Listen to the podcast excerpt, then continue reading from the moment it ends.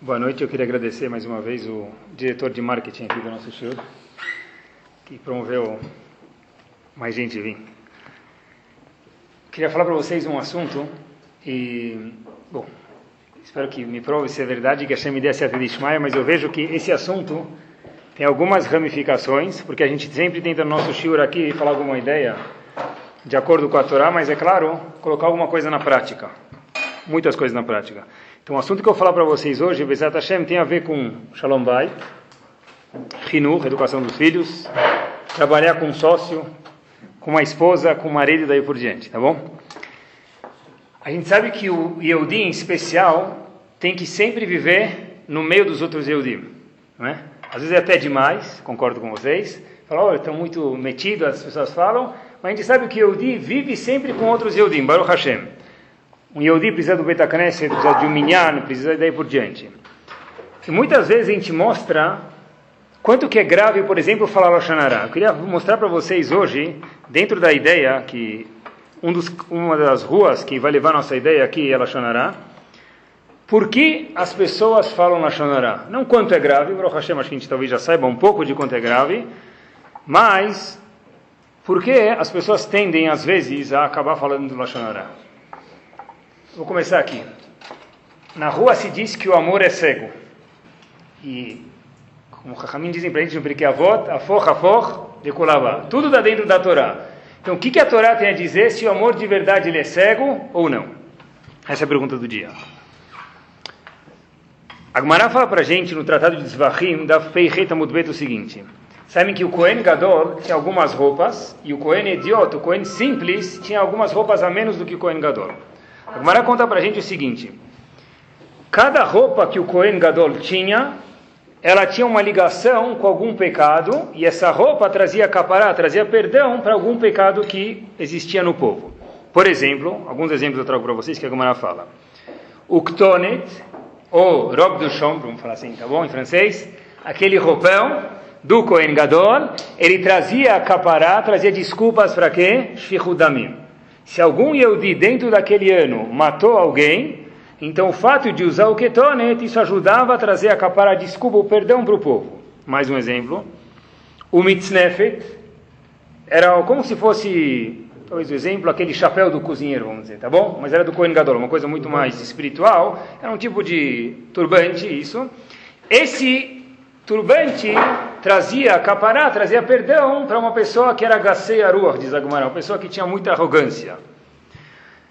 A terceira roupa, Michnasai, uma calça, trazia roupa para Giloerayot. Giloerayot são assuntos relacionados com a sexualidade. O Avnet, que era o cinto que ele usava, trazia capará para pensamentos ruins. E vai andando daí por diante, até que a termina e diz que o Roshen, que era aquele peitoral que tinha as pedras dos doze tribos, doze pedras preciosas, se alguma vez o Bedin, no tribunal, fez algum erro no julgamento, o Roshen perdoava, e o Efod, que são as duas pedras que ficavam no ombro do Kohen Gadol, isso trazia a Kapará, perdão para Vodazara idolatria, e o Meil, que é o que nos interessa agora, que era um roupão, vamos dizer assim, uma túnica que ficava em cima daquele primeiro roupão chamado Ketonet, ele trazia a capará desculpas para se alguém falou Lashonará. E por último, o tzitz, que era uma placa, como se fosse uma tiara talvez, esse tzitz trazia a capará para uma pessoa que era cara de pau. As pessoas falam, como você é cara de pau? Então, cara de pau muitas vezes pode ser um elogio, muitas vezes pode ser um termo pejorativo. Então, o meil, dentro dessas roupas todas, uma das oito roupas é o meil do Kohen Gadol. Esse meil, que era um roupão, trazia a capará desculpas para o Lashonará. É claro que isso, se a pessoa fez chuvá, mas ainda ficou um pecado no ar. Como que a gente tira esse cheiro ruim que ficou no ar? Quando o Kohen Gadol, uma vez por ano, usa o meil, isso traz capará, perdão para o Lashonará. A pergunta que existe, óbvia, é por que cada uma dessas roupas traz desculpa, traz perdão para cada um dos pecados. A gente vai falar de uma hoje. Por que mais especificamente o Meir, que era essa túnica, trazia a capará para uma pessoa que fala Lashonará? Qual a relação que existe entre o Meir, essa túnica que o Kohen Gadol usava, e o fato da pessoa falar Lashonará, falar mal de outro Yehudi? Homem ou mulher, adulto ou criança. Qual é a relação? O Maral de Praga diz para a gente dois pontos, a gente vai andar um por vez aqui. Diz o Maharal o seguinte: qual era a roupa que era feita, qual tecido? Vamos vocês que gostam de tecido, vai.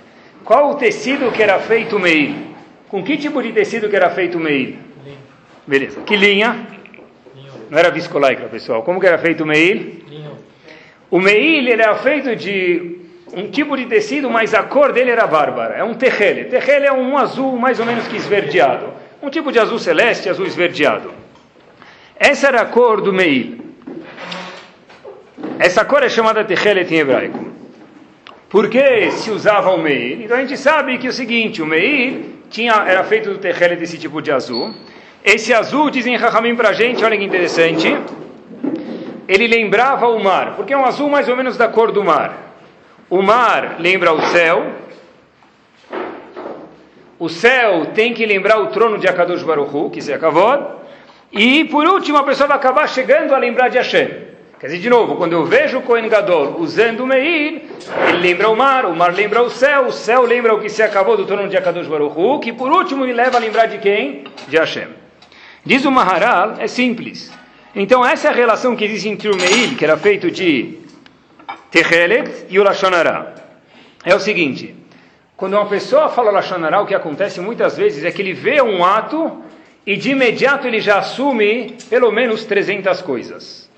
Da mesma forma diz o Maral de Praga, que, que o Meil ele é feito de Techelet.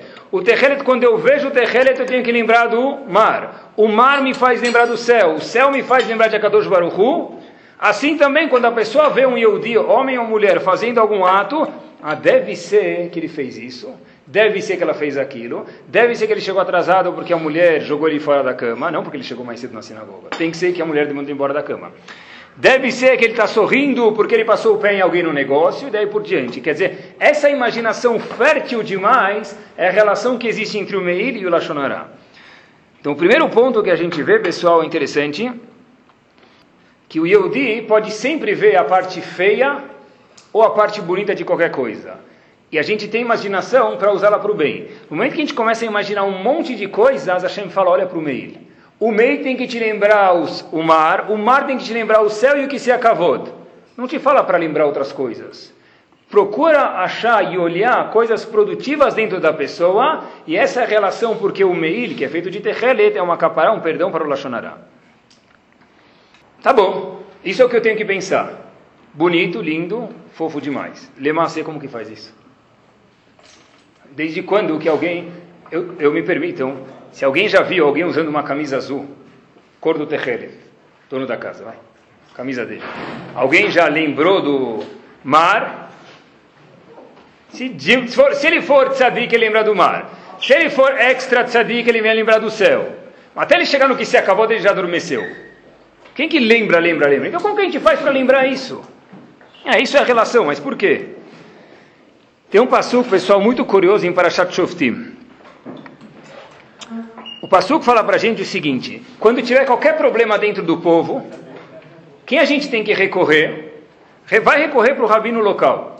Mas se o problema é difícil, o rabino local não sabe resolver, o que, a gente faz?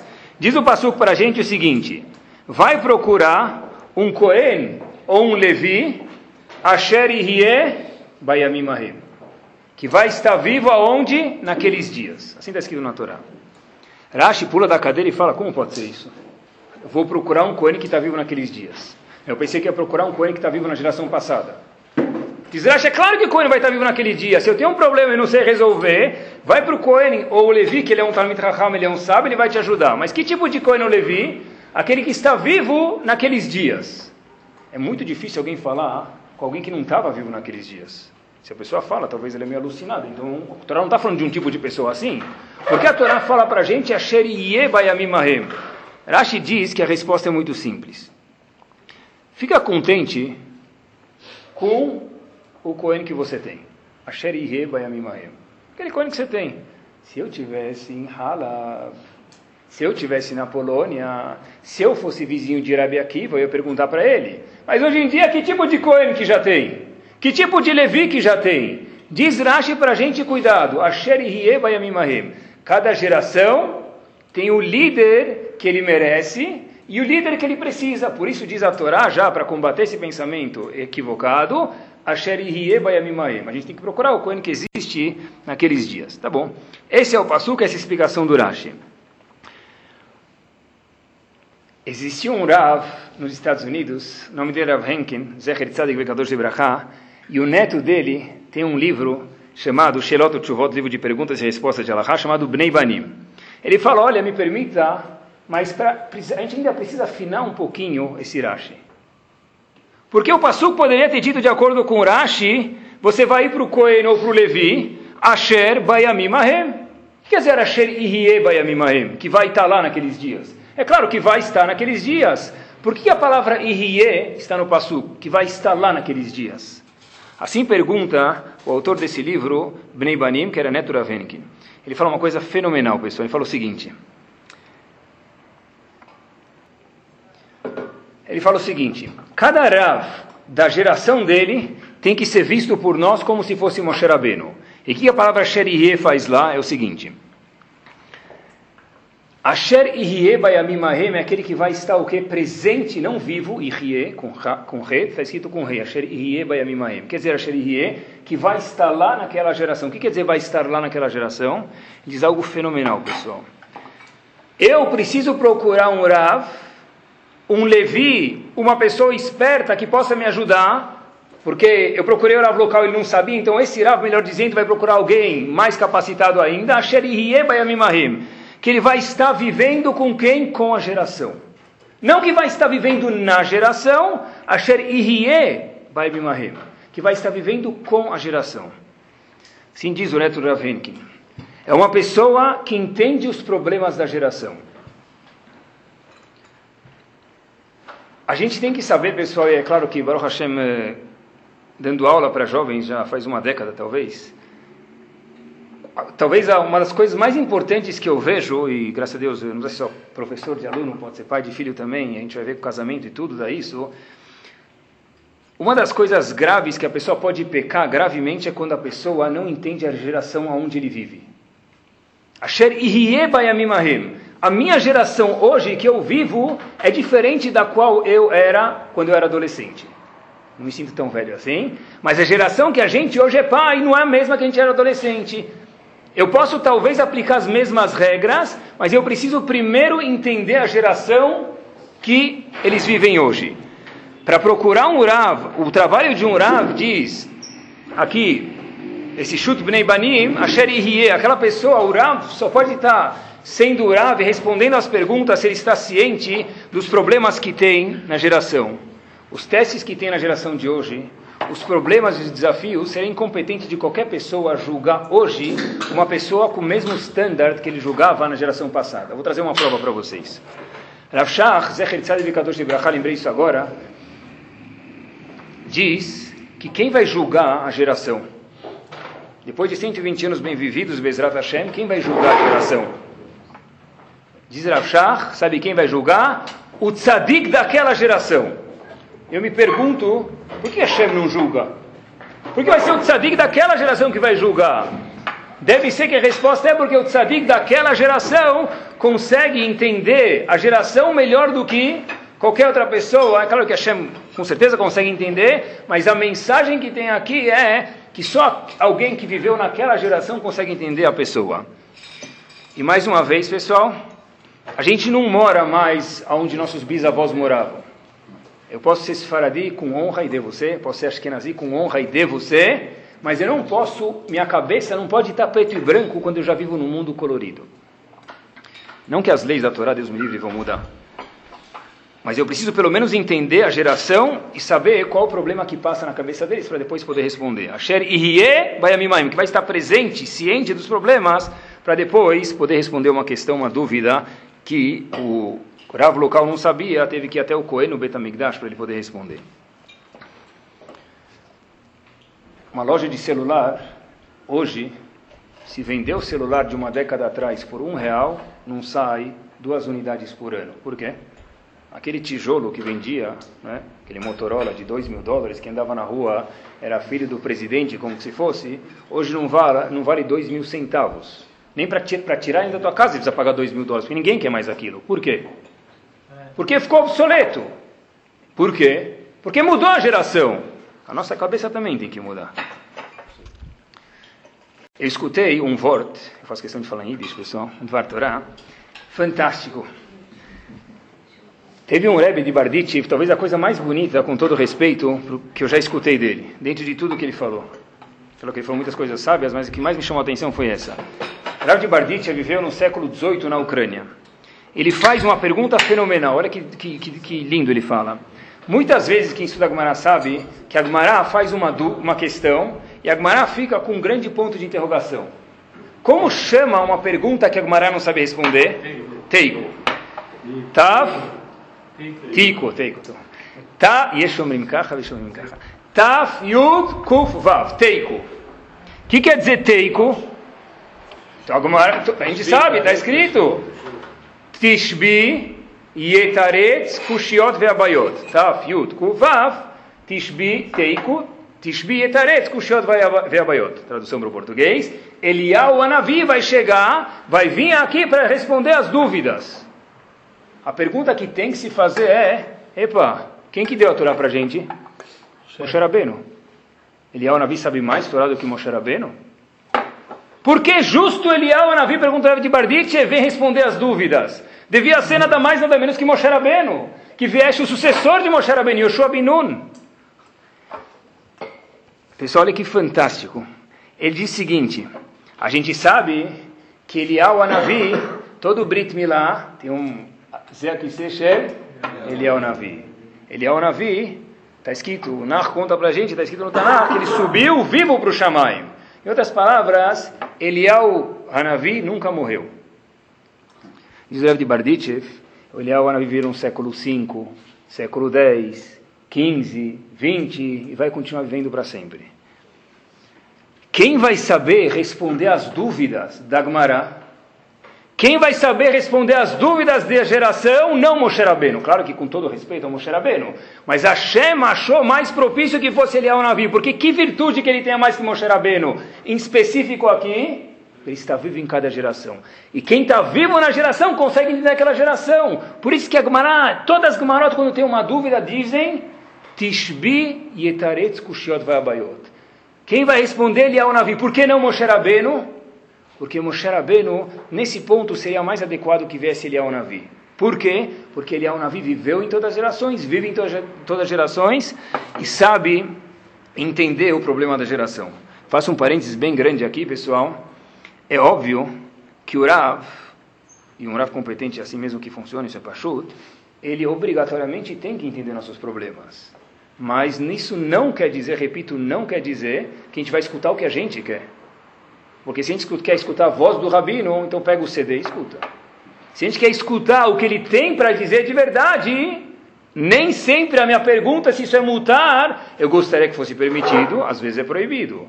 Às vezes eu achava que ia ser proibido, ia ser permitido. Mas um pré-requisito para um líder, e todo mundo é um líder dentro da casa dele, assim que se espera, é o que? Que a pessoa possa, da mesma forma que o Levi tem que entender a geração, que o Cohen tem que entender a geração, uma mãe tem que entender a filha, o marido tem que entender a esposa, a esposa o marido, um professor tem que entender os rabinos. Pelo menos o teste que tem, nem sempre concordar, mas precisa entender, indispensável. Esse fenômeno acontece muitas vezes no inverso para um Baal Tshuva. Tshuva é alguém que fez Tshuva. Não precisa ser que ele ficou, me permitam, bitolado, tá bom? Ele fez Tshuva, ele melhorou alguma coisa, tá bom?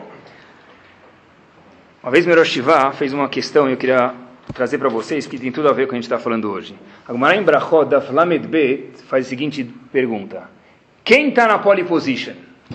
Quem está lá em cima no Everest de Akadosh Baruch Hu? Uma pessoa que faz Tshuva uma pessoa que voltou para a religião ou uma pessoa que sempre foi um tzadik? Muito bem. Só que vocês saibam, curiosidade geral, existe machloket sobre isso, tá bom? Agmará, lá na própria Daf mesmo, agora em Brachot, fala que tem machloket. Uma opinião diz que quem fez chuvá é mais virtu, tem uma virtude maior, e outro diz que que mais louvado é aquele que sempre foi tzadik, curiosidade. Mas Agmará, vamos andar só sobre um lado. Uma das opiniões diz para a gente o seguinte, sabe quem é maior? O Baal Chuvá. Por quê? Traz um passuco. O passuco diz para a gente o seguinte: Shalom, shalom, larachok, velakarov. Hashem falou oi, oi. Para quem, quem Hashem cumprimentou primeiro? Rachok, quem estava distante, e depois quem estava perto. Quem teve prioridade, quem teve precedência? O Rahok. Quem é o Rahok? O Baal Tshuva. E depois, quem já era religioso desde o berço?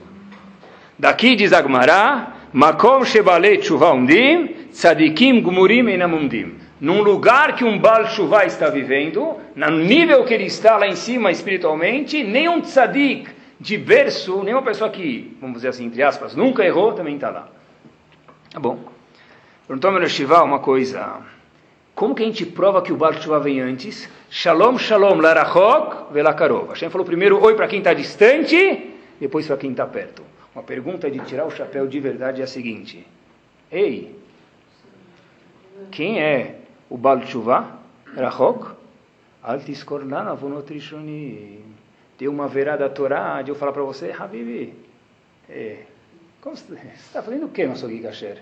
Semana passada você era dois hambúrgueres, alface, queijo molho especial, cebola picles e um pão com gergelim.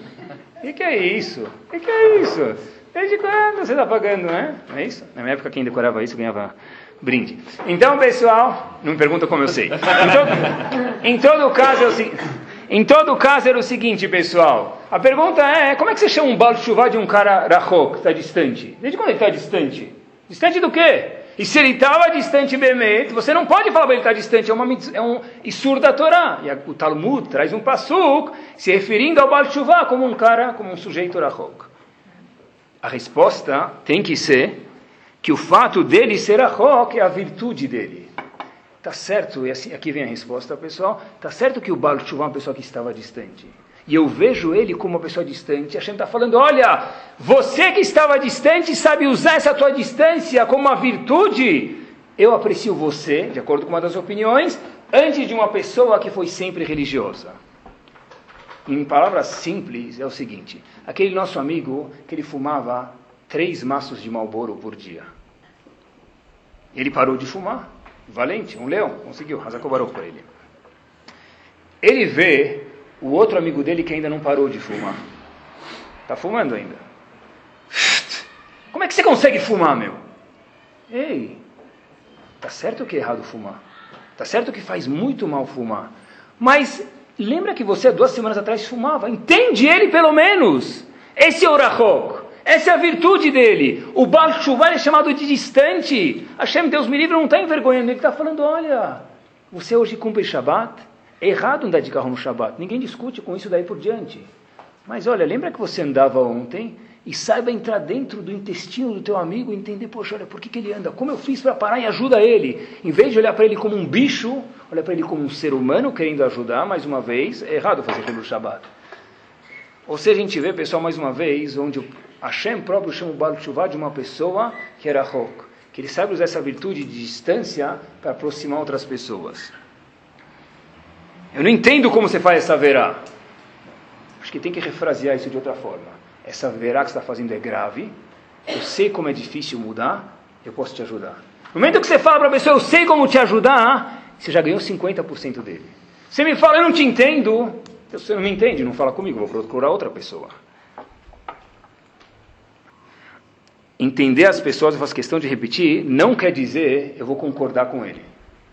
Eu entendo que é errado fumar, eu sei que é errado fumar. Eu entendo que é errado falar de, no telefone no Shabbat, eu não vou concordar com você. Eu entendo que tem surim, dinidade, que são graves demais, e eu vou, claro, não vou concordar com você, mas eu entendo a dificuldade que existe.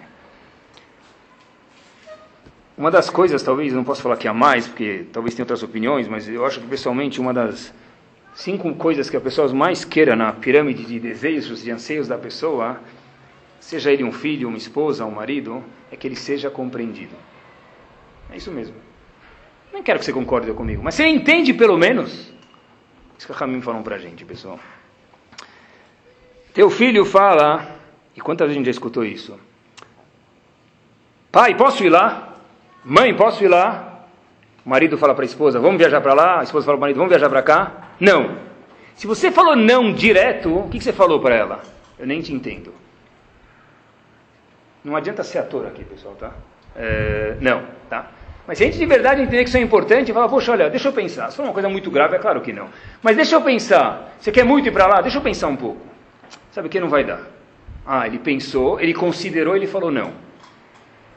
E as pessoas não se incomodam com isso. O que se incomodam é, poxa, por que, eu pedi para sair terça-feira da aula e o rabino falou não direto? O que, que, você tem para fazer terça? Eu tenho isso. Deixa eu pensar. Se eu achar que é importante, eu vou te deixar sair.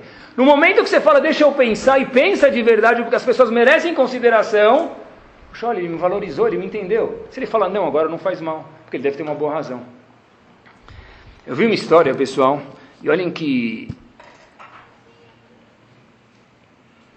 esperto eram nossos Chachamim. O Rosh Shiva, de uma Shiva nos Estados Unidos, que existe até hoje, Shiva chamada Yeshiva Chaim Berlin, Rav Hutner, ele foi um, um dos alunos do chefe da Yeshiva de Slabodka. A Yeshiva de Slabodka é onde saíram quase todos os Rashi Yeshivot da geração passada, nos Estados Unidos 90%, em Israel alguns. O nome de Yeshiva, o nome de Shirav, de Yeshiva de Rav Chaim, Rav Berlin, Rav Yitzhak Hutner. Essa história aconteceu no Yortzeit ou no Yortzeit em árabe como que fala? É? é? Tá bom. No ano do Rav Hutner, onde cada aluno veio e veio contar alguma coisa, fizeram uma seudá, uma refeição, cada um veio contar uma coisa que se passou entre o Rav Hutner e o aluno. Então cada um contou uma história, ele me ajudou a estudar Gumará, ele me, ajudou, me deu carona, ele me... Cada um contou uma coisa. De repente chegou um aluno e contou uma história muito interessante que eu queria contar para vocês. Esse aluno falou que ele sempre tinha um minhag, e não pode mudar os minhagim, de chegar atrasado na yeshiva. Sempre chegava atrasado. Tá bom? Reza começa às sete e meia, sete e quarenta e cinco ele chegava. Tá bom? Pouco atrasado, né? Ou muito, não sei. Tá bom? Chegava atrasado. Uma vez, alguém chegou para ele... O exemplo encaixou com Uma vez, pessoal, alguém chegou para esse menino e falou, olha, ou você fica na linha, ou, infelizmente, vai ter que procurar outra yeshiva. Isso tudo ele falando, depois que o Rav dele faleceu, a história aconteceu com ele e o Rav. Tá bom. O menino não entrou na linha, então falaram para ele, olha, você está sendo chamado na sala do Rosh Yeshiva. Rav é uma pessoa muito importante, entrar na sala do Rosh não sei se já fizeram isso, eu já fiz isso. Você entra lá, você bate 12 vezes para ele escutar uma, mais ou menos assim, tá bom? É que nem talvez uh, a sala do diretor, quando você rouba prova, alguma coisa assim, tá bom? Leavdil, tá bom? Eu não sei se já passaram por isso, mas é mais ou menos isso. Então, Ravut Merzek, ele sabe pecador de Brachá, chega para ele e vê que tem alguém que vai, que não vai, que vai, que não vai, que entra, que não entra. Fala, olha, pode entrar. Ele já sabia o caso, então o menino já falou, olha, já vamos despedida de da Yeshiva, falou, olha, por que, que você chega sempre atrasado no Cedro? O que, que acontece? Ele falou, olha, Rav, eu não sei se faz diferença nessa altura do campeonato, mas eu vou te contar, eu adoro tocar acordeão. adoro tocar acordeão. E o que, que isso tem a ver com Cedro? Ele falou, não, porque eu toco até muito tarde e de manhã eu não consigo acordar. Então não é porque eu faço por querer. Então eu coloco o tefilim no cóter, né, no muro do, do meu quarto, e depois eu vou para a Yeshiva, eu chego atrasado uma pessoa boba que não entende a geração, de imediato o que quer fazer? virar o Simba Safari, leão, mandar o cara embora da Shiva. Tá bom. Rav Hutner, que é um Raham, olha o que ele fez, olha o que quer dizer entender a geração, entender a pessoa. Não concordar, entender. Rav falou para ele, Habibi, Kinderlach, traz para mim o seu acordeão. Razito. Não só que ser expulso de Shiva, como meu, meu, meu melhor amigo, o acordeão vai ficar aqui. O Rosh falou, não vai discutir com ele, é claro. Então ele foi, trouxe para o escritório do Rosh o acordeão. Então ele já no caminho falou, puxa, talvez eu possa tirar alguns acessórios, mas do acordeão não dá para tirar nada, não dá para salvar nada. Vultan fala para ele, escolha duas músicas e toque para mim. Eu? Sim, duas músicas do acordeão. E o menino contou que ele tocou duas músicas clássicas que ele sabia tocar bonitas. Ravutner escuta e fala para ele, meu amigo, você tem muito talento. Eu queria que você, eu queria que você continuasse em Shiva tocando músicas, não durante o Seder, não durante a hora de estudo. E eu quero que você fique em Shiva com duas condições. O menino falou, quais são as condições? Chegue todos os dias na hora. E todo Rosh Chodesh, todo dia, primeiro dia do mês hebraico, você venha no meu escritório, prepara duas músicas para tocar para mim. Diz esse menino, até hoje eu sou Shomer Shabbat, por causa dessa lição que eu ganhei do Ravuten do acordeão. Eu nunca mais esqueço como eu saí da sala dele. Eu pensei que ia sair linchado lá emocionalmente. Eu saí de lá e eu ficava um mês inteiro tocando o acordeão. Puxa, eu vou ter a honra de tocar esse acordeão para Ravutner. Não concordar, mas fazer o quê? Entender a pessoa. Tem leis, você precisa vir no ceder, mas em vez de ir para com essa besteira de tocar acordeão, você é bobo. Acordeão? Vai estudar Torá. Você gosta mesmo? Toca. Todo Rosh Chodesh eu vou reservar para você 10 minutos, vem tocar no meu escritório acordeão. Isso é entender a geração, pessoal. Isso é Asher Ihye Bayamimahem. Eliyahu Anavi, porque ele vai responder, justamente falou, porque na verdade só Eliyahu Anavi que viveu e está em todos os Brit Milá, ele viveu e vive em cada geração, ele pode responder, ele pode entender e cada um leva as lições para a casa dele. Mais um passo eu queria dar com vocês, ainda voltando para o Meil e para o A gente vai ver o que isso tem a ver com o Lashonará. A gente perguntou, o Meil é uma caparé, é um perdão para aquele que fala Lashonará. Qual a relação?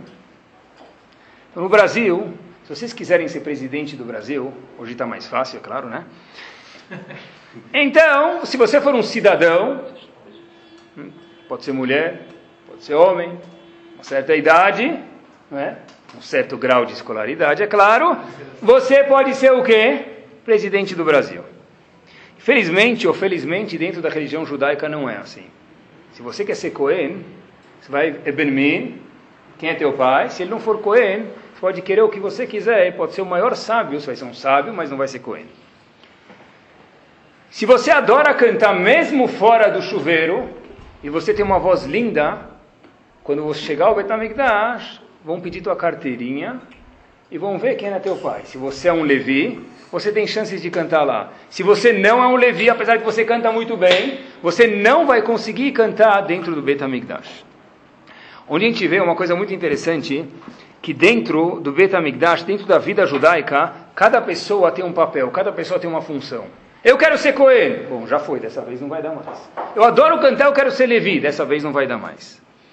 Diz o Maharal de Praga, a lição que o Meir ensina para a gente, e essa é diferente, isso que é uma grande lição para o Lashonará, é as pessoas são diferentes uma da outra.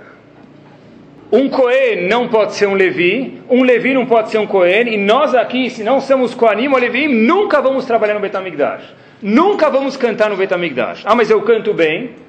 Bom, sorte sua, mantenha seus dons dentro de casa. No Betamigdash você não vai poder cantar. O que, que isso tem a ver com Lashonará, pessoal?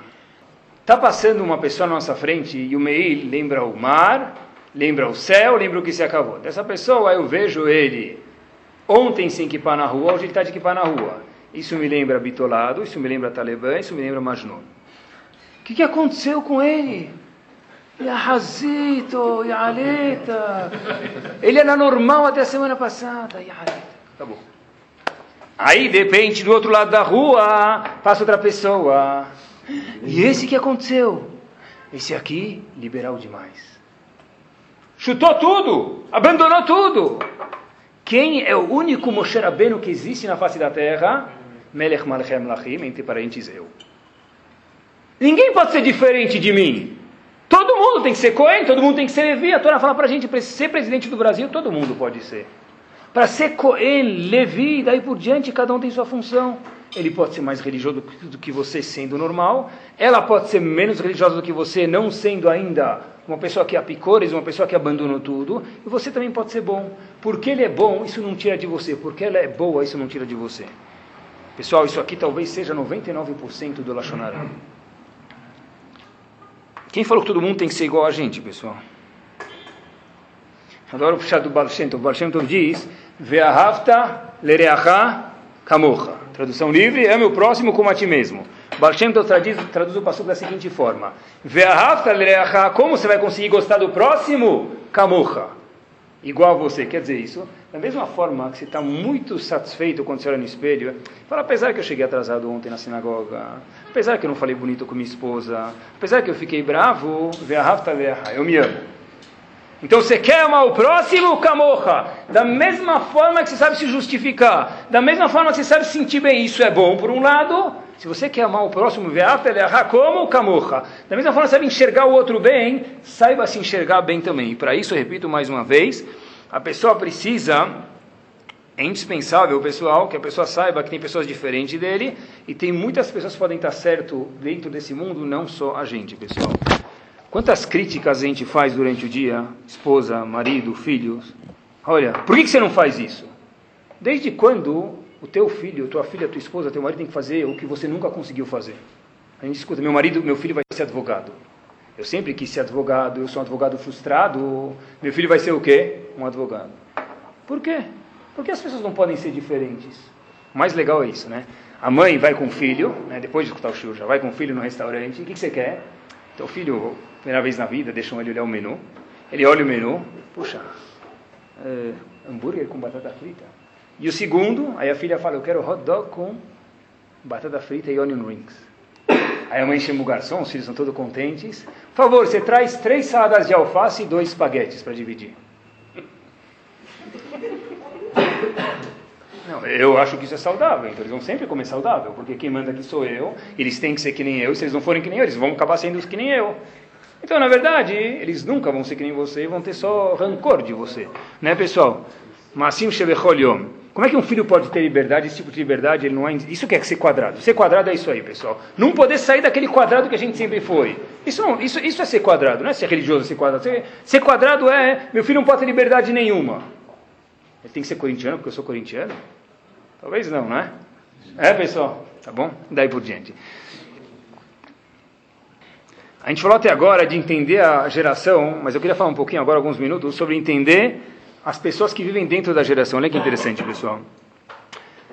Tem pessoas que têm uma facilidade enorme para fazer resto, para fazer bondade. Tem pessoas que têm. Tem alguém andando e fala, me dá uma carona, onde você vai? Eu vou para Guarulhos. É um pouco fora de mão, mas vamos lá. E lá. Eu vou lá, eu te levo. Né? E tem outras pessoas que estão tá saindo da sinagoga, está chovendo, tal, aí você fica, vou, não vou, vou, não vou. Aí, talvez ele vai te oferecer uma carona, não oferece. Ele fala, meu amigo, você vai oferecer a carona aqui, saindo da sinagoga à segunda direita? Puxa, eu queria muito, mas o personal trainer está esperando lá no mezanino. Não vai dar, não vai dar. E na esquina, você pode me deixar? Não, porque se o sinal tiver, se parar na esquina, no final o sinal vai ficar vermelho, não vai dar tempo. O cara chega em, em casa lá, todo parece um peixe, todo molhado. Tá bom, não deixa. Né? Tem pessoas que têm facilidade né, de fazer é, outros não. Ou, por exemplo, kashrut. Tem pessoas que são mais rigorosas do que o outro. Né? Ah, o que, que é isso, meu amigo? Pasta de dente kasher lepesa. Ah, bom, pasta de dente kasher lepesa. Tudo bem. Borene fachote, acolhe mitvarot, tudo bem. Mas papel higiênico kasher lepesa? Fralda kasher lepesa? Luz de kasher lepesa? Não tem, não tem. Aí, de repente, ele chega lá. Ou, por exemplo, esses exemplos são, eu quero que a gente sinta mesmo, pessoal. Outros exemplos. Eu consigo estudar, o cara fala para mim, uma hora. É, quem estuda uma hora, eu entendo. Duas horas, vai, razito. Duas horas estudar já é demais. Ou o inverso. Aquele, isso também é tão grave quanto o indivíduo que estuda seis horas por dia e ele só sai da cadeira quando ele precisa mesmo. Um tzadik. Eu não entendo aquele indivíduo que estuda uma hora e não consegue ficar sentado, ele precisa sair duas vezes para ir no banheiro. Esse eu não entendo. Quando eu falo eu não entendo, o que, que vai sair na minha palavra, na minha boca, quando passar o primeiro, a primeira vítima aqui do lado? Lachonará. Porque se eu não entendo ele, ele nos meus olhos vai achar. Eu não entendo como ele não consegue fazer rece. Sem querer falar mal. Não estou querendo Lachonará. Não é Lachonará aqui. Mas esse cara aí está precisando de umas lições de Hesed. Não, não é Lachonará, que é o que? É gadolador. Está fazendo Siuma Sechet. O que ele está fazendo? Claro que é Lachonará. Quando a pessoa, o claro é sempre, a regra é sempre assim. Quando a pessoa fala, não estou falando Lachonará. Mas cai entre nós, olha a roupa daquela mulher. isso não é Lachonará, isso é Moshe Rabbeinu, ele sonhou nevoar ontem. Então o que, que, é isso? Quando a pessoa acha que ele é o único bambambam, bam, bam, quando a pessoa não consegue entender os outros porque tem uma aptidão que o outro não tem, isso é a maior, talvez, causa de falar Lachonará, pessoal, que é uma das piores averot que existe no mundo, pessoal. E é, é, óbvio, porque isso é tão grave que a pessoa acha que ele é o único Deus que tem. Talvez, né, né não sei se existe Deus por ele de verdade. Hazel Shalom. Até onde vai isso? Uma vez, o chefe de Estivá de Slabot, que eu faço questão de repetir, onde saíram os grandes rabanim, o maior, talvez o maior Estivá do mundo que existe hoje em, em dia em Estados Unidos, talvez no mundo, é Lakewood. Ravaron Kotler estudou sobre regência do, do Alter de Slabotka. Uma vez o Alter de Slabotka entrou na Estivá, algumas vezes Erev Shabbat, antes do Shabat. E sabem que Erev Shabat, Shabat pode começar meia-noite e meia na Austrália, que sempre a gente vai estar em último minuto chegando atrasado. Né? Então, havia um indivíduo lá que parecia uma coisa extraterrestre. Antes, uma hora antes de Minchai, Arvid, Erev Shabat, ele sempre estava lá. O menino estava todo, puxa, que bonito, se esforçava para chegar Erev Shabat, sexta-feira à tarde, na sinagoga. Outro de Sabot, uma vez, chega para ele e fala, Habibi, como você se sente chegando antes da sinagoga? Bem? Ele falou, me sinto ótimo, uma delícia. E quando chega alguém na hora de Minchá, como você olha para ele?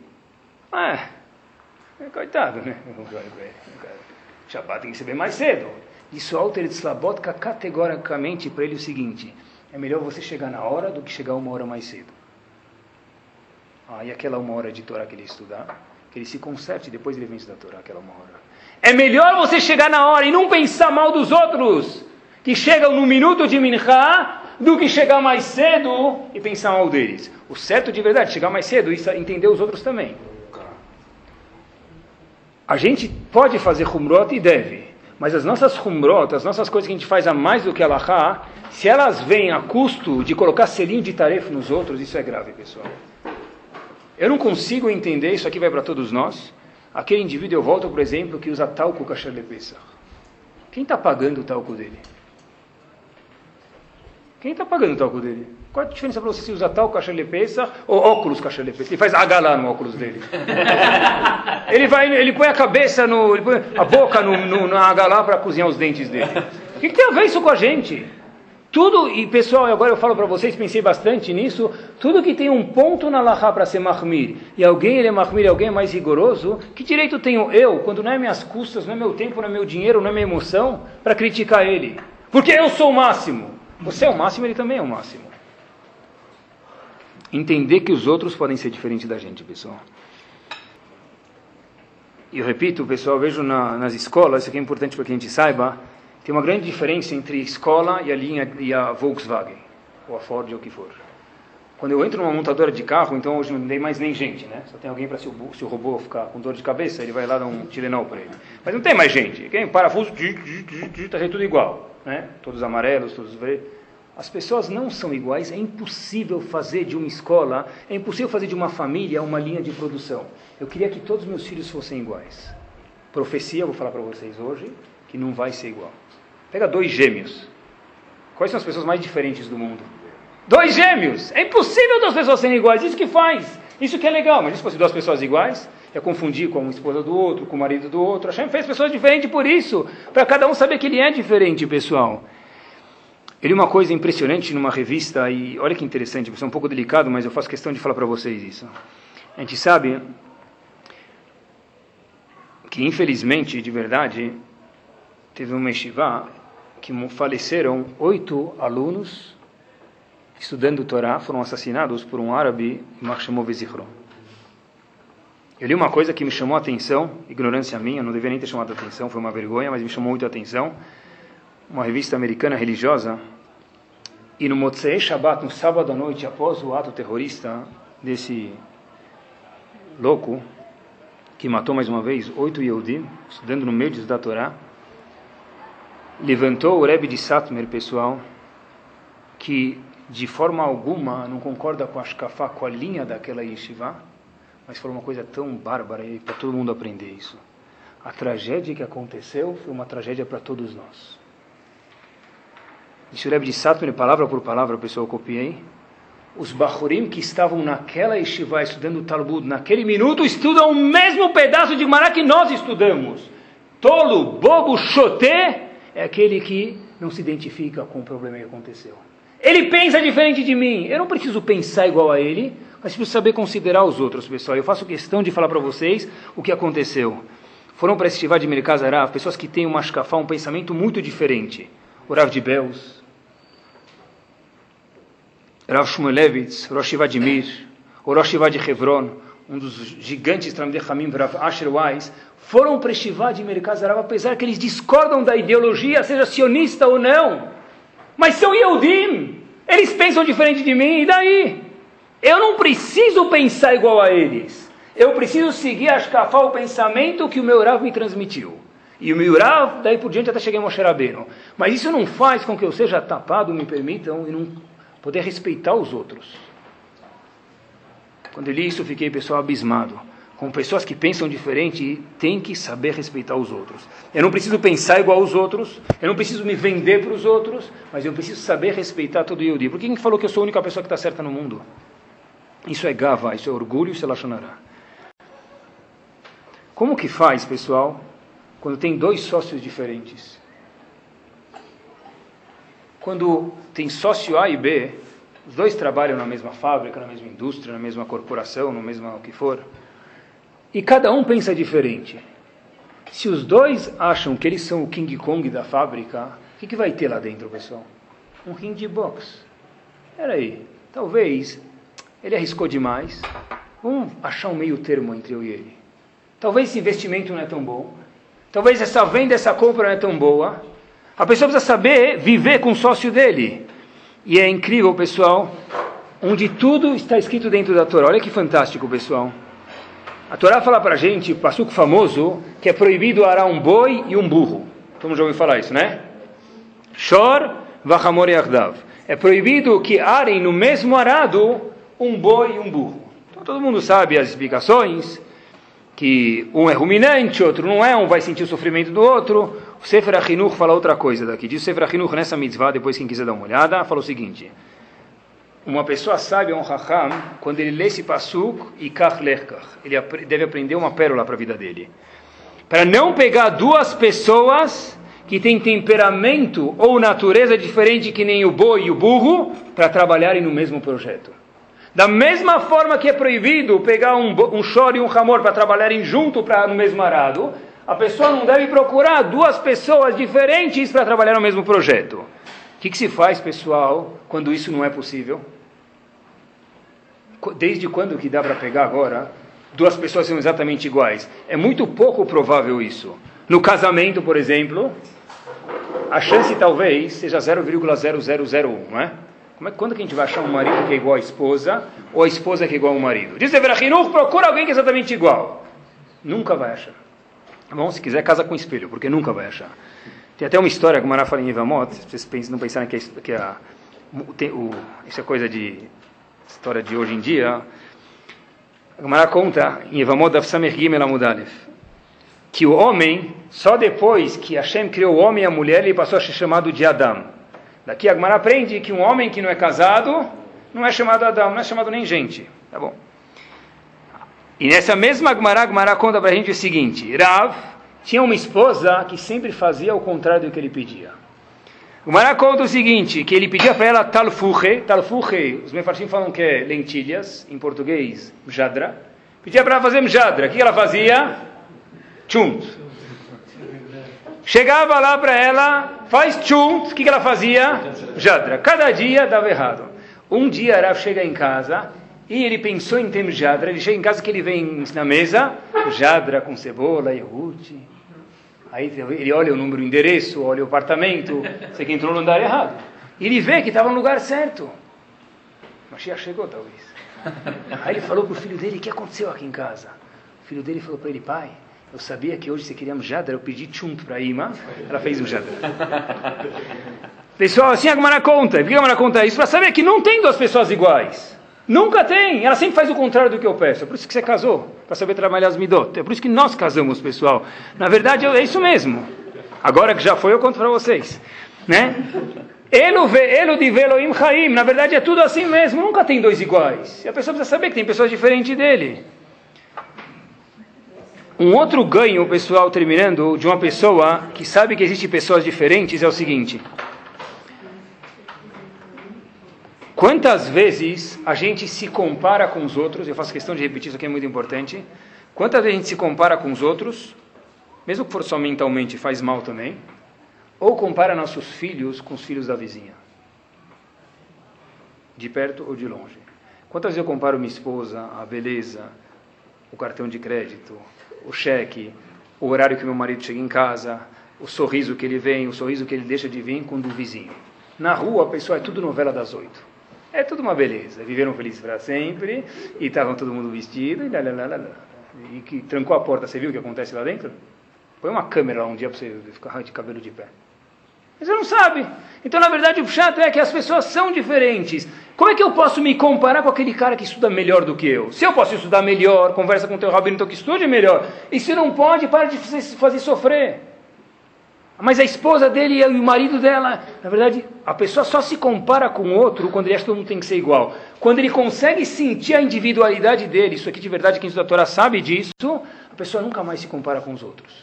Claro que a pessoa precisa saber, inteligente, para não desperdiçar o potencial dele. Mas uma pessoa que ele sabe aceitar as diferenças, ele sabe entender que quando o filho dele, por que, que o outro menino precisa sair de escola uma vez por semana e ele precisa sair uma vez por mês, ou vice-versa? Porque ele é diferente porque ele cansa mais.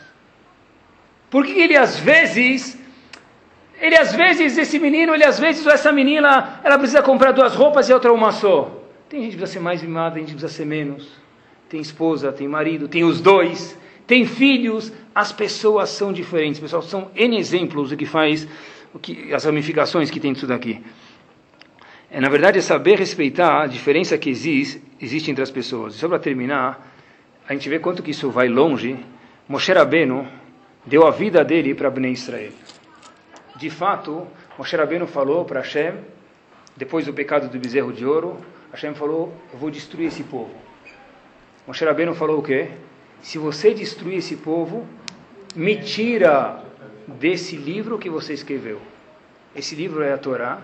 Moshe Rabbeinu até hoje é conhecido em todos os países do mundo, em todas as religiões, apesar que interessa para ele é adulto, é claro, a eternidade de Moshe Rabbeinu só existe por causa da Torá. Me apaga de tudo! Moshe Rabbeinu deu a vida dele para o povo. De repente, está escrito, vamos procurar um próximo líder. Moshe Rabbeinu pediu para Hashem? Que, que, virtude que tem no próximo líder? Uma pessoa, Elohe Aruchot. Uma pessoa que entenda as necessidades de cada pessoa.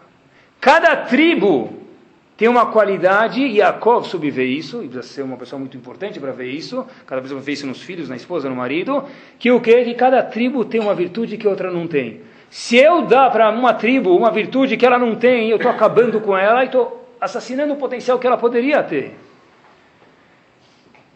Logo que os Eudim entraram em Eretz Israel, pessoal, para Shatre, Perekiud Bet, Pasukiud, Ve'avartem etayaden, atravesse o Jordão, Ve'eshavtem ba'aretz, e senta, mora na terra. Diz Rashi, faço questão de ler para vocês cinco ou seis palavras, Shetechalkua, Moshe Rabbeinu estava falando, dividam a terra de Israel, Veye kol echad makir chelko veshivto, que cada um saiba reconhecer o endereço dele e a shevet dele, a porção que ele tem dentro do povo. Não é todo mundo que nasceu para ser banqueiro. Se a pessoa for sempre por quando ser banqueiro, ele vai ser uma pessoa miserável a vida inteira. Você tem outras virtudes. Quando você chegar na Forbes da sinagoga, talvez você não vai chegar lá. E não por isso você não é uma pessoa importante. Quando eu ficar tão bonita quanto a Miss eh, Sinagoga, talvez eu não vou chegar lá. E se meu marido gosta de mim assim, qual o problema? Por que você Miss, miss Sinagoga? Na verdade, a pessoa precisa saber, pessoal, achar o nicho dele, o buraco dele dentro de Bnei Israel. E agora a gente responde a pergunta, pessoal, o amor é cego? Eu acredito de verdade que para a pessoa poder amar outra pessoa, seja um aluno, seja um filho, seja esposa, seja um marido, a pessoa precisa saber enxergar as virtudes do outro. E para poder enxergar as virtudes do outro, talvez só tenha um jeito: saber que as pessoas são diferentes. Que não é porque ele é diferente de mim que ele não pode ser bom. Não é porque ela pensa diferente de mim que ela não pode ser boa. Isso, na verdade, é: se o amor é cego, talvez o amor fica cego depois que a pessoa usa a malá de saber que existe diferença entre as pessoas. E por isso, terminando isso mesmo, que o Meil é uma capará para o Meil, na verdade, era uma roupa que era uma roupa que tinha que fazer a gente lembrar coisas boas dos outros. Era uma roupa que tinha que olhar para o céu, olhar para o mar, olhar para o que se acabou. Era uma roupa que era um azul turquesa bonita, era uma roupa que o Cohen usava e só o Cohen podia usar, ninguém mais podia usar. Onde diz o Maral para a gente que a gente saiba que tem pessoas diferentes. No momento que a pessoa sabe que tem pessoas diferentes, ele aceita que ele não é o único show no mundo tem pessoas importantes, ele também é importante, assim com certeza a pessoa vai conseguir entender os outros e de verdade vai trazer a coisa mais importante no mundo, talvez, é conseguir compreender os outros e transmitir, transbordar amor para as outras pessoas.